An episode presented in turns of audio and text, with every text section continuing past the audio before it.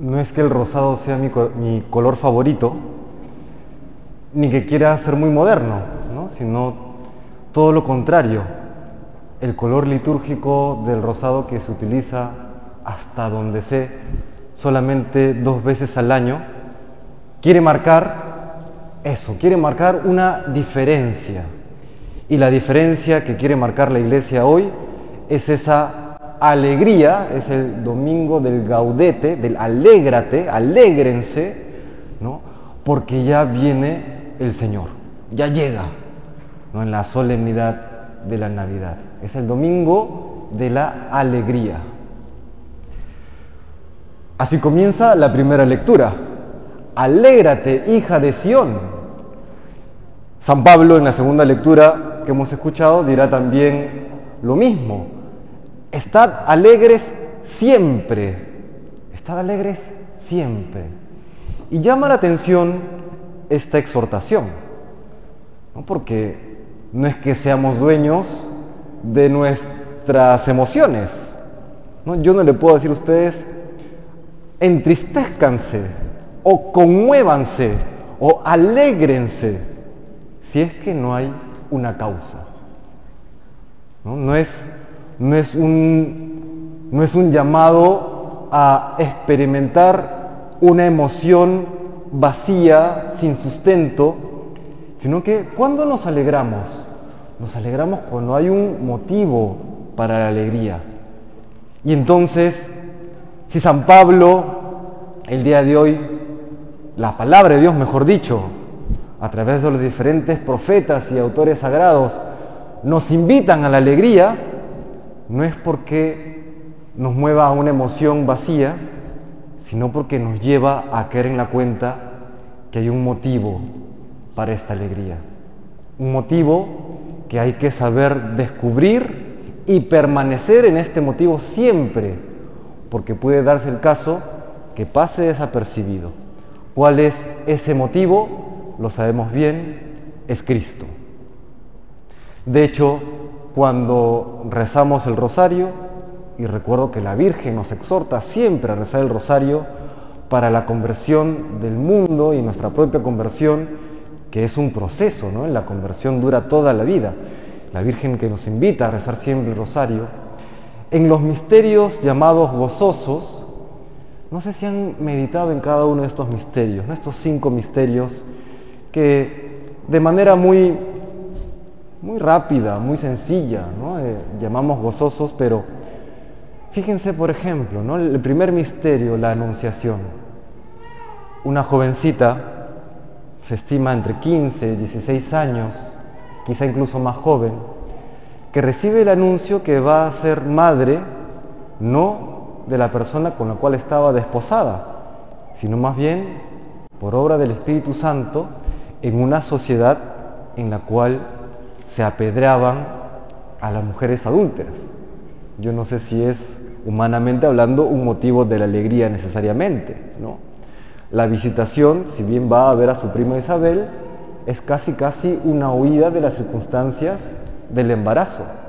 El nacimiento en Belén, que nosotros nos lo imaginamos muy bonito, lleno de lucecitas, con estrella ahí, realmente es un establo y nada más. ¿Cómo habrá olido ese establo? Ahí nomás ya nos damos cuenta de la pena que habrá significado para unos padres que quieren darle lo mejor a, a su hijo que viene, que no poder ofrecerle nada más que eso. La presentación en el templo, el anuncio de que una espada traspasará el corazón de la Virgen. Y la pérdida y el hallazgo de Jesús en el templo. ¿Cómo se habrán sentido estos dos padres que hacen lo mejor para ser padres del Hijo de Dios y se les pierde? No me imagino la angustia de esos tres días que no lo encuentran. Y llamamos a estos misterios misterios gozosos. ¿Por qué? Porque el gozo, la alegría del cristiano, no se basa, no se fundamenta en las circunstancias, sino que se basa en, esa realidad densa, en esa realidad profunda de saber que estamos con el Señor. de saber que contamos con su compañía, de saber que no estamos solos. El día de hoy, bueno, este fin de semana, el día de hoy ha acabado el retiro que se ha llevado estos dos últimos días, el retiro del Siloé, que han participado 47 mujeres. He sido el único confesor, por lo cual estoy un poco exhausto. Hablan duro, pero está bien porque la carga es dura también de la vida, ¿no? Pero siempre los domingos son maravillosos porque uno nota la alegría de estas personas. La alegría del reencuentro con el Señor. La alegría de verse limpias del pecado. La alegría de una nueva esperanza en sus vidas. Esperanza que ya no se basa solamente en una prosperidad terrena, que puede venir o no puede venir, sino la esperanza de la vida eterna. Vida eterna, entiéndase como este estar eternamente con Dios y eternamente con todos aquellos que Dios mediante por su misericordia lleguemos al cielo. Esa alegría profunda es la alegría del cristiano. La alegría de saber que estamos con el Señor. La alegría de saber que Él no nos deja nunca.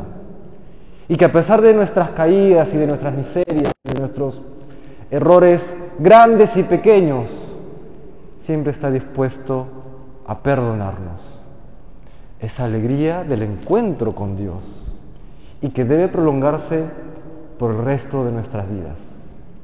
Eso nos recuerda hoy la liturgia, la palabra de Dios, ya la cercanía a la Navidad. Y esta alegría se adquiere y se sostiene a través de hechos, no solamente de buenas intenciones, sino a través de hechos. Y por eso el Evangelio puede sonar un poco duro, ¿no? El que tenga dos túnicas, que, dé una. Cuando te pidan un favor, hazlo, complétalo, dalo, aunque cueste, aunque suene difícil. ¿Por qué? Porque sabemos que si llevamos esa alegría en el corazón, hay que compartirla. Cuando estamos alegres, somos, como dicen ahora en términos modernos, la, mejor versión de nosotros mismos, ¿no es cierto? la mejor versión. Yo creo que es uno de los motivos por los cuales la Navidad nos gusta tanto, junto por supuesto con el motivo principal de que es la venida del Señor, la celebración de que Jesús ha venido a este mundo, el Hijo de Dios, también desde la perspectiva humano-espiritual, también es porque creo que cada uno de nosotros nos esforzamos por vivir como deberíamos ser siempre. ¿No se dan cuenta de esto? Sales a la calle y al vecino que nunca saludas, hermano, feliz Navidad, ¿no? Vas por la calle y el taxista que se te cruza, que normalmente le mentas la madre, hermano, 10 Navidad, pasa, pasa, hermanito, pasa, ¿no? Así es, así somos. ¿Por qué no podemos vivir así siempre? Si ya sabemos que la antigua fórmula de hacer las cosas como siempre lleva a la misma tristeza, lleva a la misma soledad, lleva a la misma frustración. Eso primero, ¿no? Si queremos, Einstein los decía, locura es hacer las, mismas, las cosas de la misma manera y esperar un resultado distinto, decía Einstein, ¿no? Esa sabiduría humana, pero cierta. Igual ahora, en nuestra vida cristiana, queremos que Dios me bendiga, queremos percibir, sentir, experimentar una alegría distinta, una paz verdadera, un gozo, vivir la vida con intensidad entonces haz las cosas de manera distinta, hermano.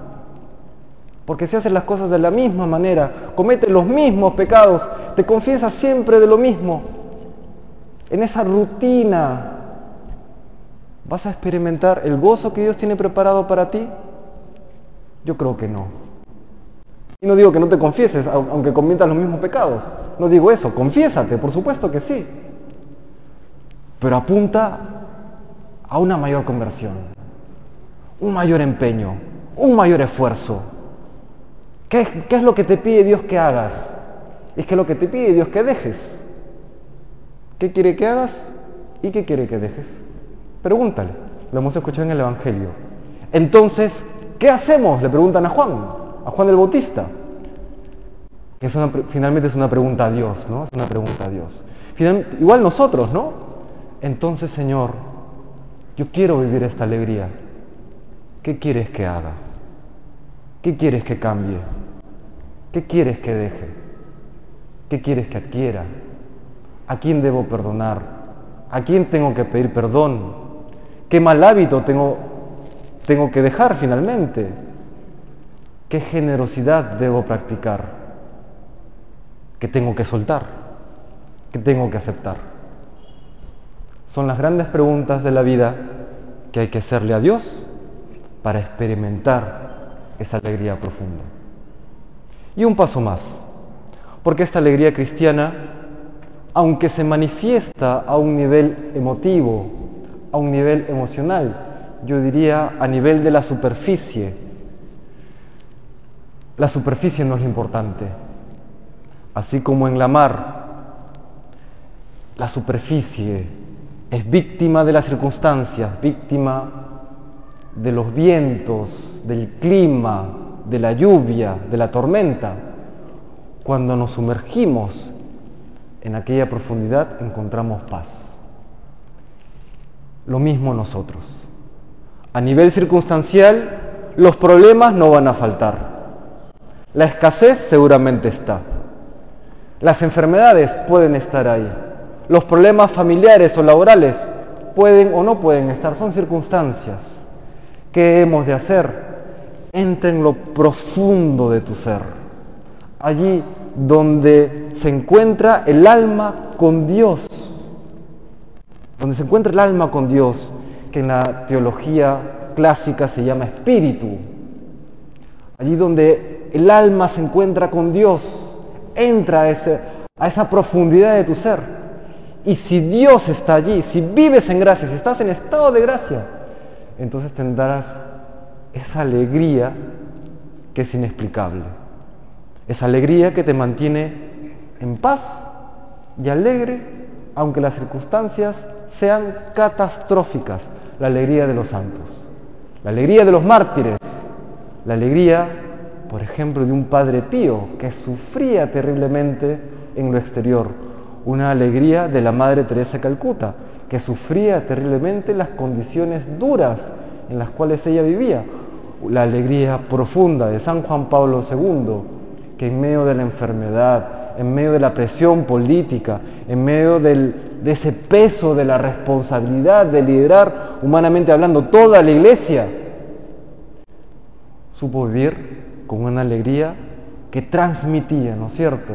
Son estos santos que irradiaban paz, irradiaban alegría, irradiaban luz. Esa, esa es, hermanos, la alegría a la cual Dios hoy nos sigue invitando, porque nos invita siempre a caer en la cuenta que Dios está con nosotros y que la conciencia de esa presencia, esa, la conciencia de que nunca estamos solos, debe llevarnos a vivir una alegría que se note, que se manifieste, que lo podamos ver en nuestros actos, en el día a día.